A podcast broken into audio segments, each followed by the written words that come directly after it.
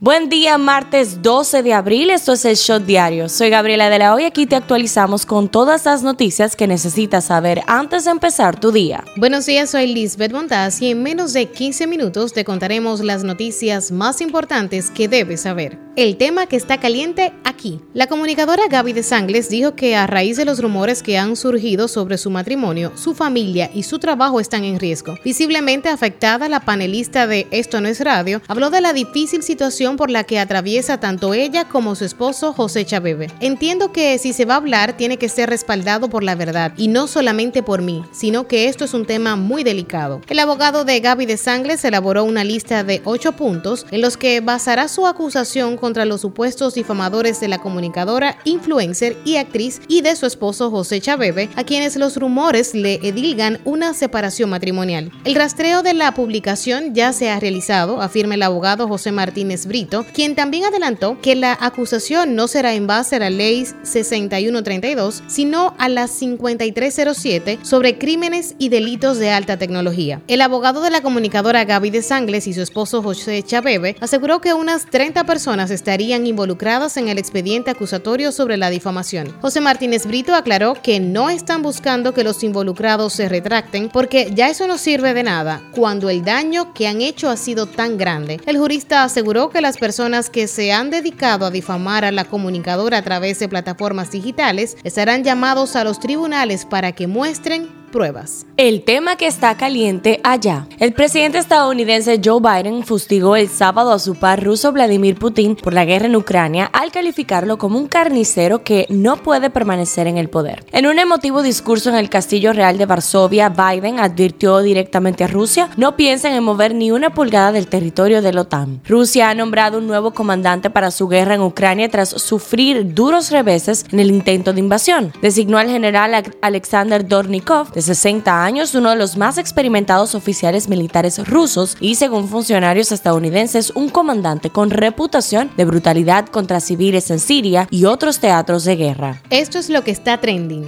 El gabinete de turismo que encabeza el ministro David Collado, al cual pertenece el Ministerio de Interior y Policía, acordó extender el horario de servicio en el país en los centros de diversión nocturno. Collado señaló que a partir de ahora, el nuevo horario para los bares, restaurantes, discotecas, clubes, centros de eventos, piano bares y casinos será de domingo a jueves hasta las 2 de la madrugada del día siguiente y los viernes y sábados hasta las 3 de la mañana del día siguiente. Pese a extensión de horarios de expendio de bebidas alcohólicas en el país, el Gabinete de Turismo encabezado por el ministro David Collado reiteró que dicha medida no tiene que ver con el feriado de la Semana Santa, por lo que queda prohibida la venta de bebidas alcohólicas y las fiestas el Viernes Santo. La Unidad Integral de Atención a la Violencia de Género Intrafamiliar y Delitos Sexuales investiga al urbano Rochi RD por denuncia de agresión a menor. El empresario Juan Uvieres depositó una querella formal ante la PEPCA solicitando que se investigue una supuesta estafa contra el Estado cometida en los nuevos corredores del transporte que se han puesto en funcionamiento recientemente. Tras varios días ingresado por complicaciones de salud, el humorista Félix Peña salió de cuidados intensivos. Así lo informaron su hijo Gabriel Peña y su sobrino Monchi Capellán, quienes se han mantenido informando a la opinión pública sobre los avances del ex integrante de la opción de las 12. La República Dominicana anunció este lunes nuevos requisitos para los cubanos que lleguen de tránsito al país debido a un incremento de viajeros de esta nacionalidad. Una estruendosa explosión en una alcantarilla causó pánico en el domingo en Times Square, indica una información publicada por el diario New York Post. Explica que las personas corrieron en busca de seguridad y que nadie resultó herido. El departamento de bomberos de la ciudad de Nueva York respondió a tres incendios de alcantarillas después de que la explosión resonara en Midtown alrededor de las 6:45 de la tarde en 215 Oeste Calle 43 entre Times Square y la Octava Avenida.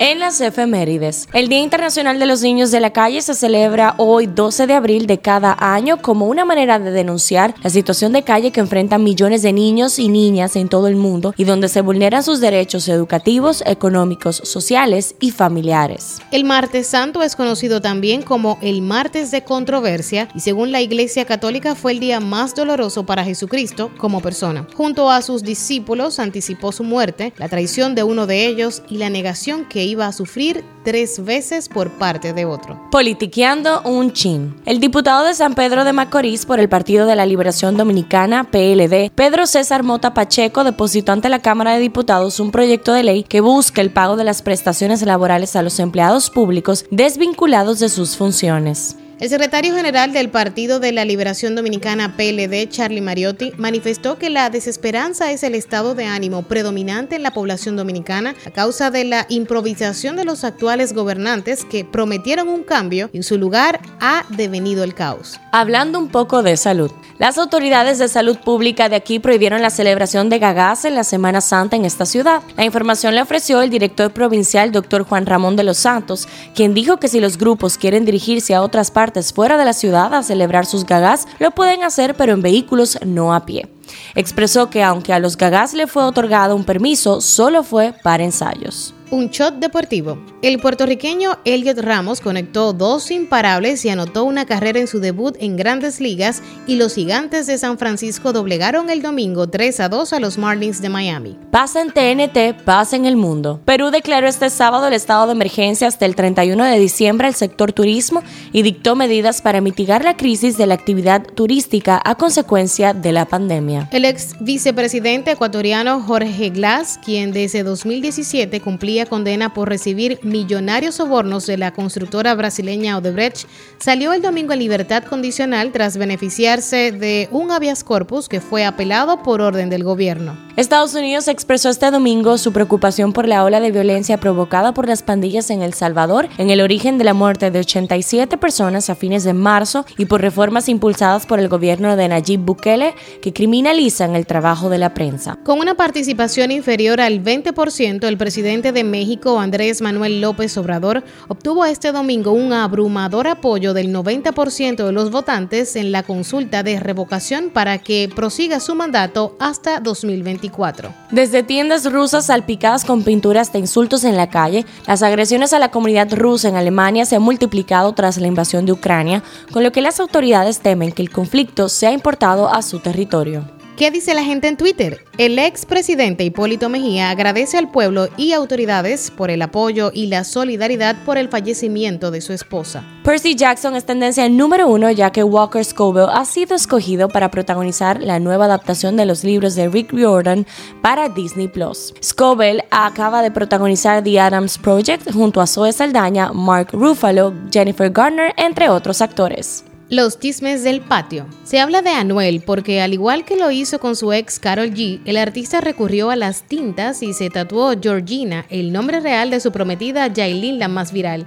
El nuevo tatuaje adorna el cuello del cantante.